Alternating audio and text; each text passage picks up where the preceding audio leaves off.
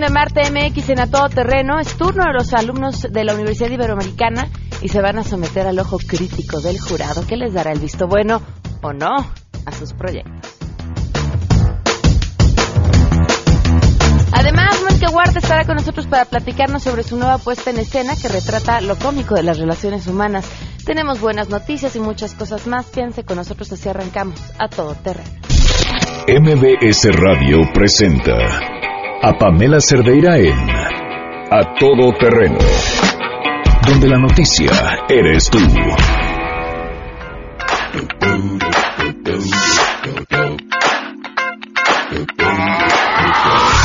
This is that ice cold Michelle fight for that white gold.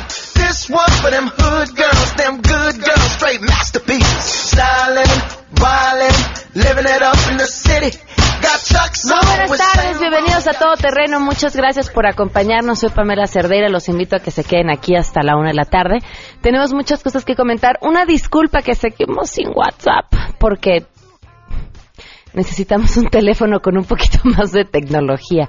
Este, nada más que lo tengamos, eh, prometemos ya este poder estar en contacto y poderles contestar eh, sus comentarios y demás. Mientras tanto, el teléfono en cabina es 5166125, el número, bueno, el de WhatsApp ya nos los doy ahorita.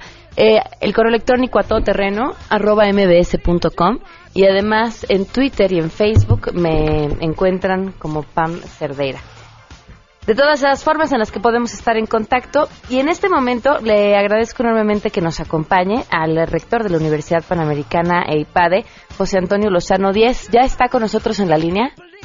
Ah, no, estamos en eso. Fíjense, vamos a platicar con él porque están en el marco de un evento bien bonito.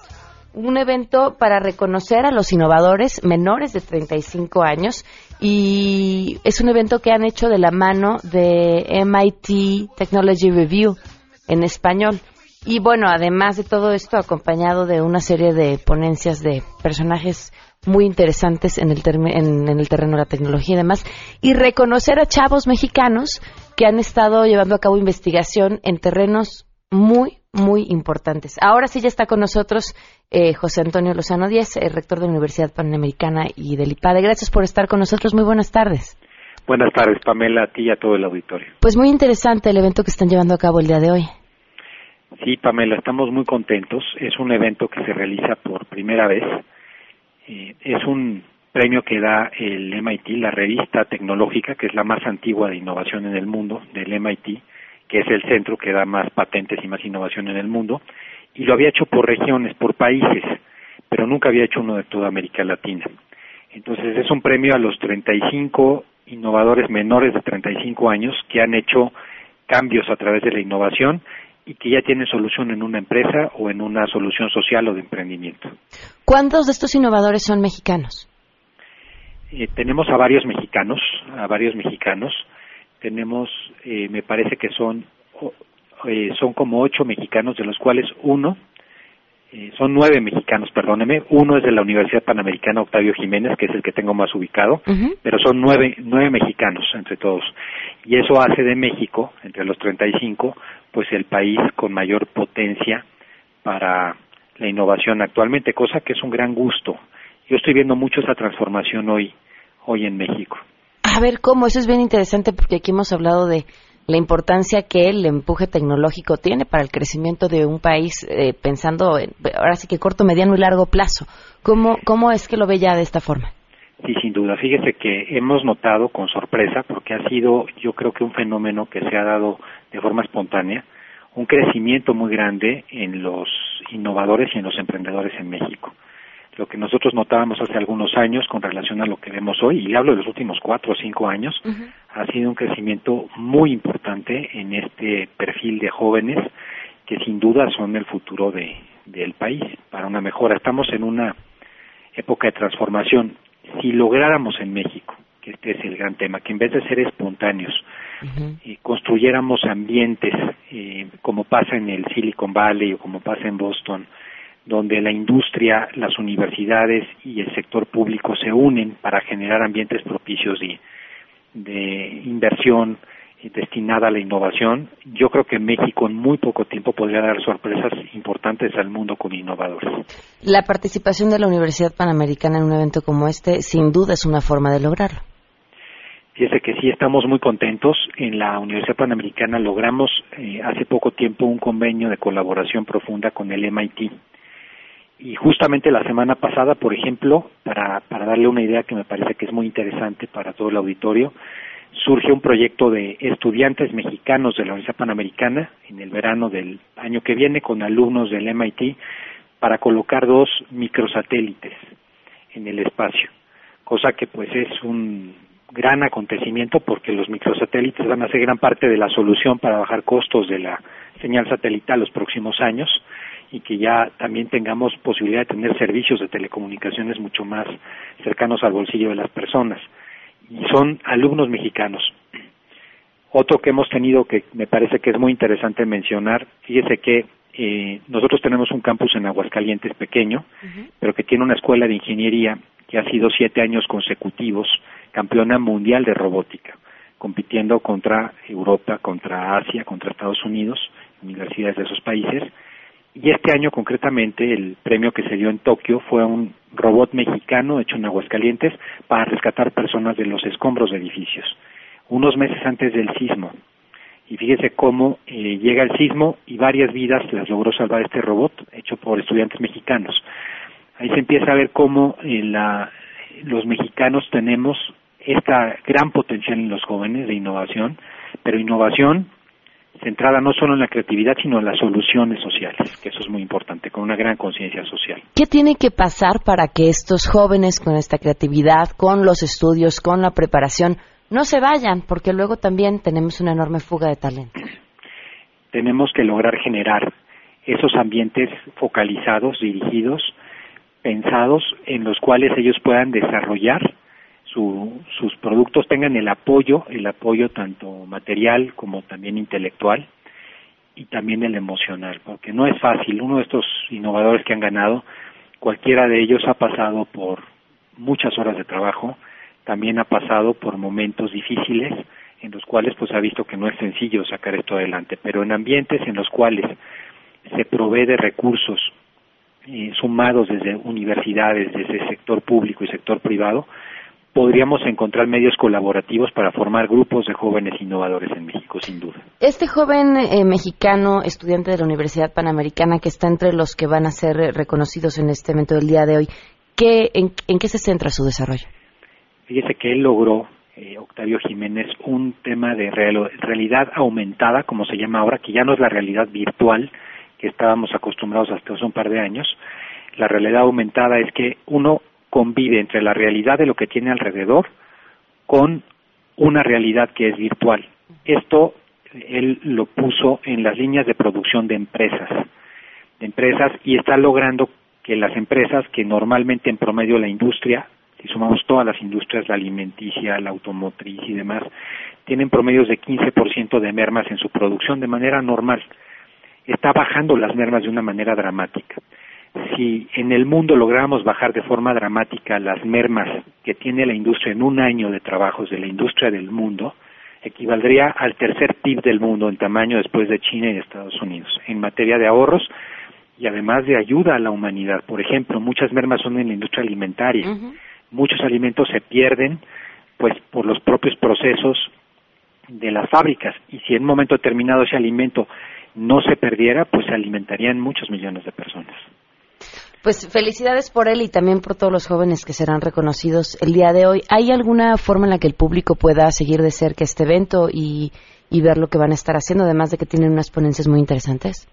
Sí, como no, estamos en las redes sociales y estamos también en la página web, a través de la página web de la universidad y de la empresa con la que nos hemos aliado para este evento que se llama Opino, con doble N, Opino eh, buscándola en Internet, existe la, transmisión en vivo del evento y se pueden enlazar sin ningún problema. Rector, muchísimas gracias por habernos acompañado. muchísimas gracias. Igualmente, un abrazo fuerte y gracias, Pamela, por, por la entrevista. Gracias, muy buenas tardes. Fíjense que el lunes no les había tenido la oportunidad de platicar, me invitaron a conducir un evento del Teletón. Eh, un evento que había empezado desde el sábado y lo que decidieron hacer de la mano con otra organización que también se dedica a ver temas de innovación es que juntaron chavos de diferentes universidades, entre los que estaba la UP, la Ibero, por ejemplo, que va a estar hoy con nosotros, eh, el TEC, el Politécnico, la UNAM, muchísimas universidades. Y encerraron estos chavos, digo encerraron, lo pongo entre comillas, 72 horas en el Deportivo Israelita, que se encuentra aquí por Periférico Norte, y les dieron a cada equipo de cada universidad eh, a tratar un caso de un niño del Teletón. Entonces, cada niño que trabajaba con cada equipo tenía un problema que resolver. Y estos chavos, la mayoría estudiantes de ingenierías, se dedicaron 72 horas a resolver el problema de este niño. Y entonces crearon unas cosas espectaculares. Desde eh, los chavos que crearon una especie de brazo mecánico para ayudar a una niña de 5 años para que pudiera alimentarse ella sola, porque por la discapacidad que tenía, el movimiento necesario de la muñeca para poderse llevar la cuchara a la boca le era imposible lograr. Y a través de este brazo mecánico que ellos lograron hacer en 72 horas, la niña pudo alimentarse sola. Eh, conseguir que una silla de ruedas pudiera moverse a través de reconocimiento de voz, eh, para una persona con discapacidad que tampoco podía utilizar su mano para moverla. Vaya, y así como esto, una cantidad de desarrollos impresionantes bajo presión en 72 horas. Y, y a mí, bueno, esto me deja dos lecciones, ¿no? Lo que uno puede hacer cuando está pensando en el otro. Y la segunda es, si esto están logrando estos chavos trabajando bajo presión, ¿qué no van a poder hacer con, con más tiempo, con más herramientas y con un país donde todo esto pueda eh, florecer de la manera adecuada. Vaya, es, es alentador saber que, que, esa es la generación que sigue y la que, y la que va a tomar el, el relevo. Vamos con la información. ¿Nos da tiempo todavía? ¿Sí? ¿Vamos con la información? Vamos con la información. Saludo a mi compañera Hatsiri Magallanes.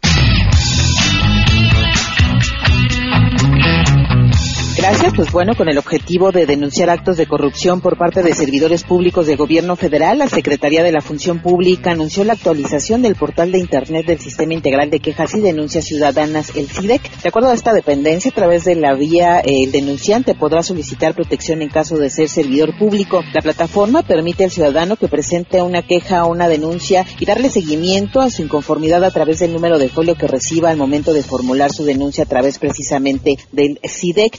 Mediante un comunicado, la dependencia precisa que la modernización de esta herramienta se realizó acorde con la Ley General de Responsabilidades Administrativas que entró en vigor en julio pasado y que establece precisamente la instrumentación para responder a los nuevos requerimientos en la materia. De igual forma, anunció cambios al portal de órgano interno de control en el que será posible capturar denuncias y peticiones, especificar nombre o razón social en caso de estar involucrados particulares y con acceso precisamente más fácil para los promoventes que tendrán tendrán a su alcance toda la información que soliciten al respecto del servidor público. Para MBS Noticias, Hatsili Magallanes. El director general del ISTE, José Reyes Baeza, informó que a pesar de los daños causados en algunos hospitales por los sismos del pasado mes de septiembre, la infraestructura del instituto se encuentra funcionando al 100%. Al comparecer ante la Comisión de Seguridad Social del Senado, el titular del ISTE resaltó que, contrario a lo ocurrido en 1985, se ha mantenido la cobertura en su totalidad, aunque en algunos casos se tuvo que reubicar el otorgamiento de consultas. Señaló que si bien algunos hospitales fueron evacuados, el personal se reincorporó a sus actividades apenas unas horas después de haber recibido el dictamen estructural. La infraestructura del ISTE está funcionando al 100%. Sí tuvimos daños en algunos hospitales. La torre de consulta externa del 20 de noviembre tuvo un hundimiento, lo que nos obligó a reubicar la consulta en las áreas de enseñanza y otras áreas del propio hospital, pero se está dando la consulta y el resto de los hospitales fueron evacuados, algunos de ellos, pero las siguientes horas después del dictamen estructural, inmediatamente el personal se reincorporó a sus servicios, dando o permitiendo mantener al 100% la cobertura en ese momento. Para MBS Noticias, Oscar Palacio. Tras advertir que 48% de las defunciones en el país son provocadas por enfermedades cardiovasculares, tumores y diabetes y que casi uno de cada seis fallecimientos son por causa de este último padecimiento, Jesús Felipe González, el director general del Centro Nacional de Programas Preventivos y Control de Enfermedades, alertó que 12 personas mueren cada hora por esta enfermedad en México. Casi una de cada seis defunciones que ocurren en nuestro país es a consecuencia de la diabetes. Cuando analizamos, tenemos, de acuerdo a la mortalidad publicada ya por INEGI del 2016, tenemos 105.574 defunciones por diabetes, lo que significa que en México fallecen 12 personas cada hora como consecuencia de la diabetes. Es la información al momento.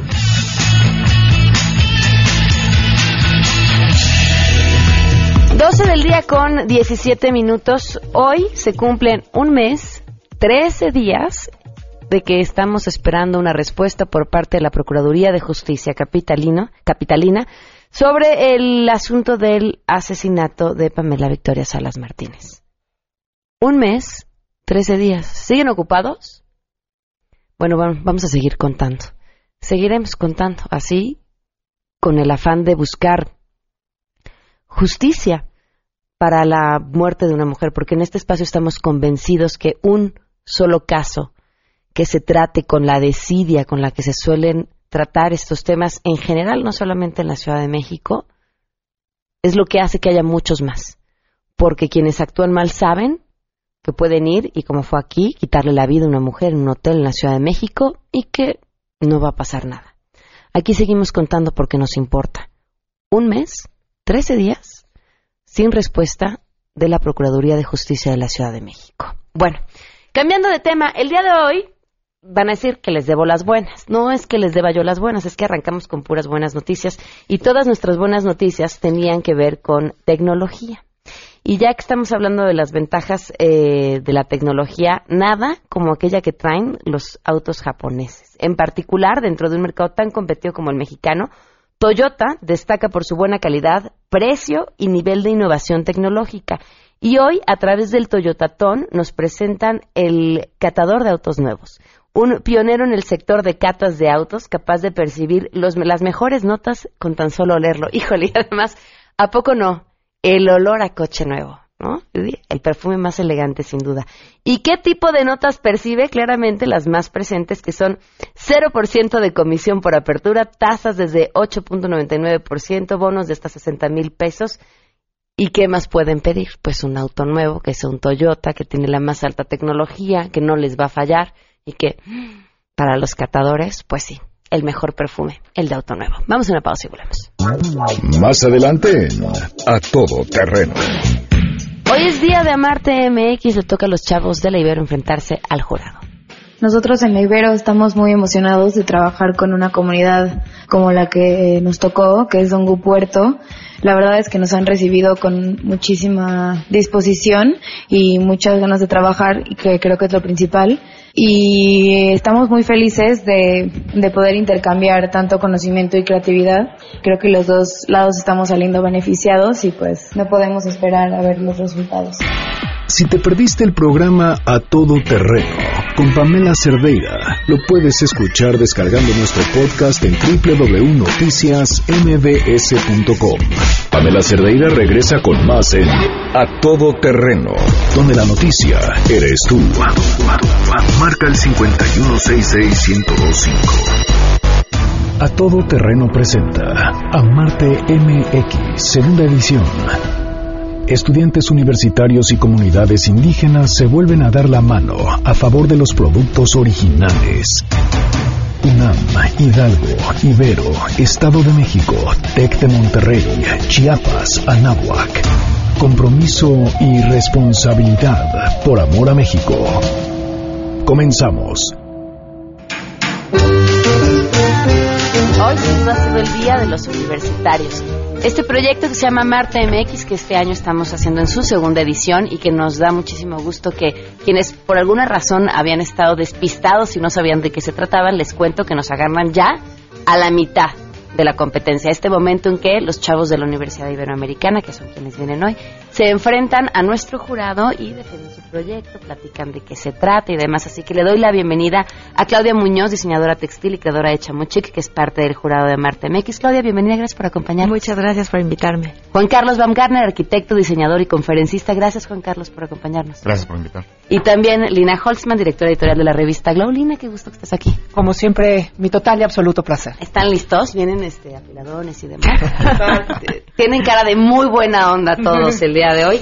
Y, eh, re- bueno, va- en dos tandas van a entrar eh, los alumnos de la Universidad Iberoamericana, porque es un equipo grande. Pero le doy la bienvenida a Monique Jaffe. ¿Lo dije bien? Sí, bienven- muchísimo gusto, bienvenida. gracias por invitarme. Y Andrea Bustinzar. Sí. Bienvenida, Andrea. A ver, cuéntenos de qué se trata su proyecto. Bueno, nuestro proyecto, como, como ya me habíamos mencionado, es una unión con un grupo de artesanos, la fundación y, bueno, los alumnos de la Iberoamericana y tenemos que crear un producto o una línea de productos en el cual podamos enseñar las técnicas nosotros y ellos nos puedan enseñar sus habilidades y en conjunto crear una marca o algo para poder crear impacto social. ¿Qué fue lo que crearon? Ok, nosotros hicimos una línea de productos para bebé. Los principales productos son una cuna, lámpara, columpio y un móvil para cuna. El prototipo que vamos a enseñar a los jueces es una cuna, que es más como un Moisés hamaca. Em, Bueno, esta cuna tiene doble función. Primero que nada, este, está hecho en cestería, que es a lo que estos artesanos se dedican. Y también se mezcla con el textil y el bordado, que también son expertos en bordados los, los artesanos del Estado de México. Y la doble función es que va a tener una tela que se puede quitar y poner, y hasta se puede tener diferentes colores, diferentes bordados, para que puedan escoger las mamás dependiendo el que quieran y también para un fácil uso cuando se necesite lavar o cambiar por higiene. Y este, bueno, al terminar el uso del bebé, porque lo queremos, lo tenemos planeado de 0 a 12 meses, cuando pase este tiempo, eh, la cuna se voltea y se crea un banquito en donde puedan subir como escalón, se puede utilizar para yo, lavarse los dientes en el, en el baño, su- un banquito para agarrar algo que no puedan alcanzar, y el tapete este, se puede quitar y entre bueno, la línea de los diferentes tapetes se unen y se puede hacer un tapete de piso o para usarlo para debajo del móvil. ¿Jurado? Bien. Sobre la funcionalidad y practicidad y demás, yo dejo al experto Juan Carlos. Mi pregunta es, y nace de esto, tener ideas es padrísimo. Yo ya vi la cuna, está muy bonita.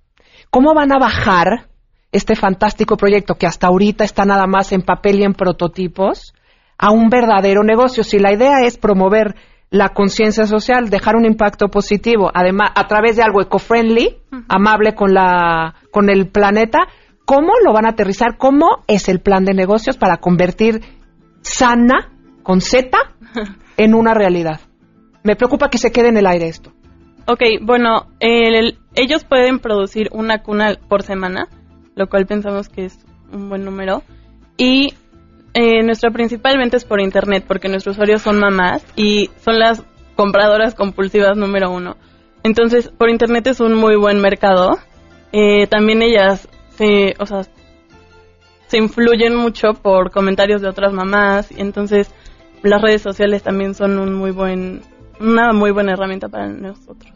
Además nos hemos dado cuenta que hoy en día los medios digitales tienen un gran impacto, entonces pensamos, nuestra primera campaña es movernos todo en digital, hacer un gran impacto sobre la gente por medio de Facebook, Instagram, eh, mailing, haciendo una tienda e-commerce y así poder atacar al usuario y llegar hacia ellos.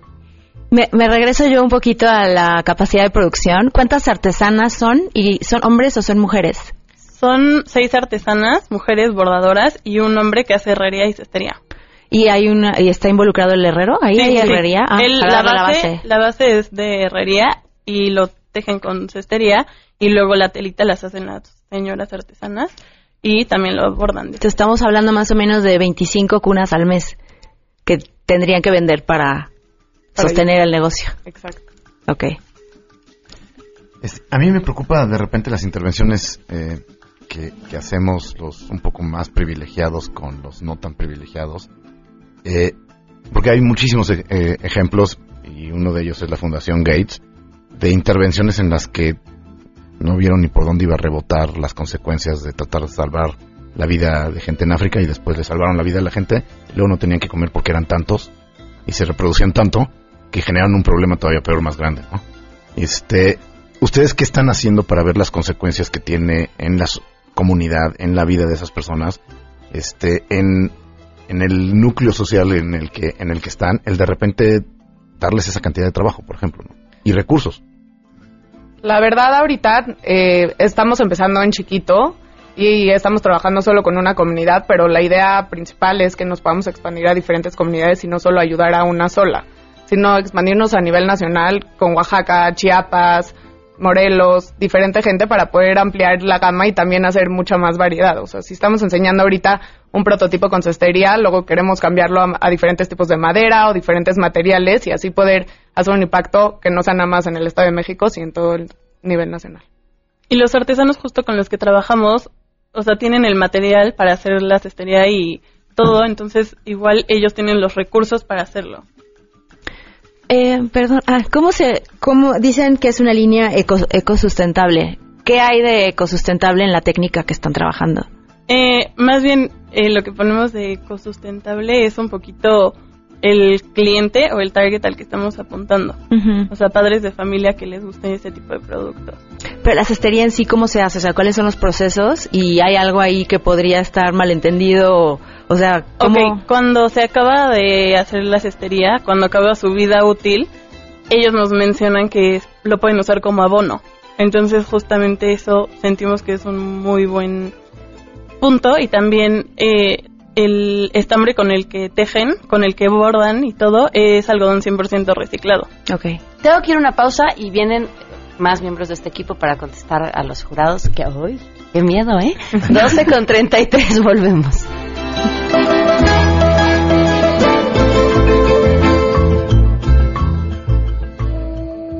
Amarte MX, segunda edición. Pamela Cerdeira es a todo terreno. Síguenos en Twitter, arroba Pam Cerdeira. Regresamos. Pamela Cerdeira está de regreso en A Todo Terreno. Únete a nuestra comunidad en facebook.com, diagonal Pam Cerdeira. Continuamos. Amarte MX, segunda edición.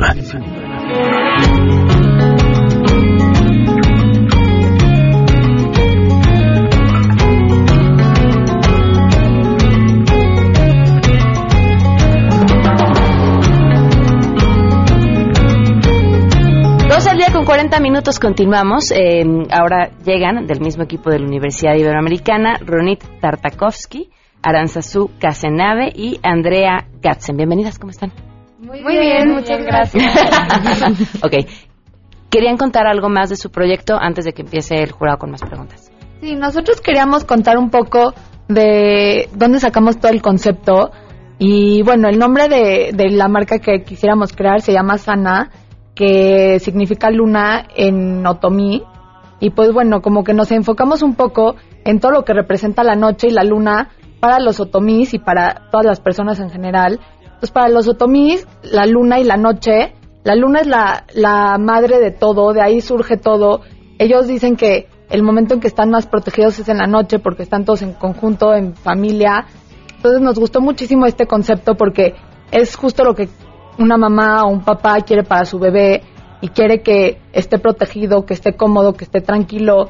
Y nos gustó mucho este concepto para usarlo para toda nuestra línea de diseño y para, para la cuna. Hay una parte funcional que, este, siendo papá de tres, igual y es un, un insight, este, con tu primer hijo es todavía peor, pero la prioridad en la mayoría de las compras que haces con los niños es seguridad. Estás apanicado de, cómo le haces para que no se te muera esa cosita tan chiquita y tan, tan frágil. Y no veo que, que- la cuna de ustedes tenga un- ningún tipo de protección. O sea, un, niño después de un par de meses se empiezan a mover para todos lados y en realidad mucho de lo que haces es meterlos en una jaula. O sea, lo que hace una cuna en, gran medida es, es una protección, este, una jaulita para que el niño, a pesar de que se muevan y, y- y traten de empezar a gatear, etcétera, no se te vaya y se te caiga. ¿no? Y lo que veo en, el diseño que tienen ustedes lo veo muy estético y muy limpio pero no veo que haya una forma de tener al niño contenido en el momento que se empiece a mover. Bueno, realmente en la cuna nos, que, nos quisimos enfocar en que tenga una parte que no sea como una cama, o sea, un- una cama plana, sino la idea es que sea una tela tipo hamaca en donde el peso del bebé le haga una forma de como nido y este y sí es una mecedora es la principal idea pero tiene un soporte en los lados que hace que obviamente la, cuna no se mueva a tal grado que el bebé se pueda caer.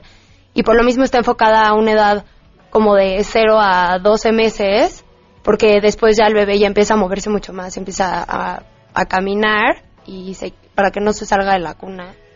Y realmente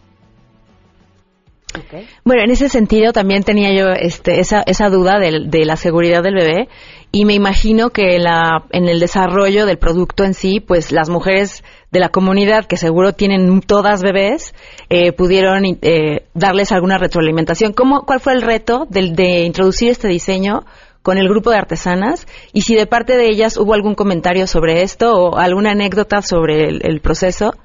La última vez que fuimos a la comunidad, gracias a Dios tuvimos la oportunidad de que hubiera muchas mamás cerca y les llevamos el prototipo de la cuna.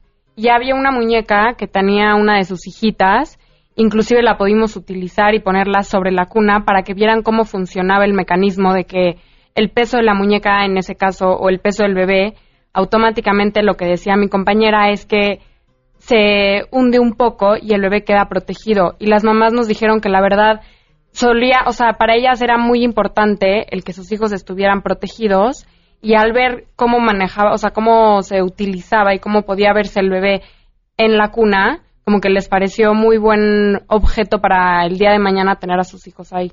Pero no lo han probado con un bebé de verdad. No, casco. porque estamos, estamos todavía en el proceso con los de la comunidad de que nos entreguen el producto real, pero en los prototipos sí los hemos este, puesto, pero más que nada más, o sea, un peso, porque no queremos tampoco poner a un bebé. ¿Le sorprendería no funciona. este, cuán- cuánto se puede mover un bebé mucho antes del año? sí. Sí, pero básicamente lo que nosotros hicimos fue como hacer la forma, la idea y todo esto de el peso de la hamaca para que de ahí ellos puedan agarrar y con todas sus técnicas, es decir, la cestería es eh, la base es metal, entonces sí está bastante protegido, o sea, no es que se va a romper, no se va a doblar. Y ya de ahí ellos nos fueron diciendo cómo van a usar la técnica, porque nosotros no les podemos decir, ellos son los expertos en cestería, en bordado, en tejido, entonces eso como que lo dejamos un poco a ellos para que sea este trabajo en conjunto y que nosotros les ayudemos un poco en la parte de innovar en el diseño y ellos en la parte que ya son expertos, que es en todo el trabajo y en la mano de obra. Lina. Yo tengo una pregunta, ya que estamos hablando de forma y fondo, y como incansable defensora de, la moda como una manifestación artística revolucionaria y demás, tengo, y, y hay hoy alguien que, que se quiere dedicar a la moda, ¿qué es lo que la moda aporta a este proyecto? Si tú que estás estudiando esto no estuvieras dentro de este proyecto, ¿qué le faltaría? ¿Qué ha puesto para, qué ha puesto la moda a que sana sea algo mucho más poderoso y que se pueda hacer real? Este, yo creo que hoy en día en el ámbito de la moda, todo lo que es a mano, todo lo que es artesanal, todo lo que es único, tiene un mayor potencial que algo que se hace en serie. Entonces, el que nuestros productos sean hechos por artesanos con arte mexicana, este, le da un potencial mucho mayor al que podemos encontrar en unas cunas que, pues sí, igual y están bordadas con fábrica o están bordadas, pero al final están hechas en serie. Este sería un, una, un producto único que nadie más va a tener igual. Pues hasta aquí nos quedamos y ya de camino a la final, así que muchísima suerte. Yo me muero de ganas de ver esa cuna. Puedo poner a la niña de prueba si quieren. Muchísimas gracias a nuestro jurado, Juan Carlos, Lina, Claudia. Gracias por habernos acompañado. Gracias. Gracias. mucha suerte. Muchas Mucha suerte. gracias. Vamos a una pausa y volvemos.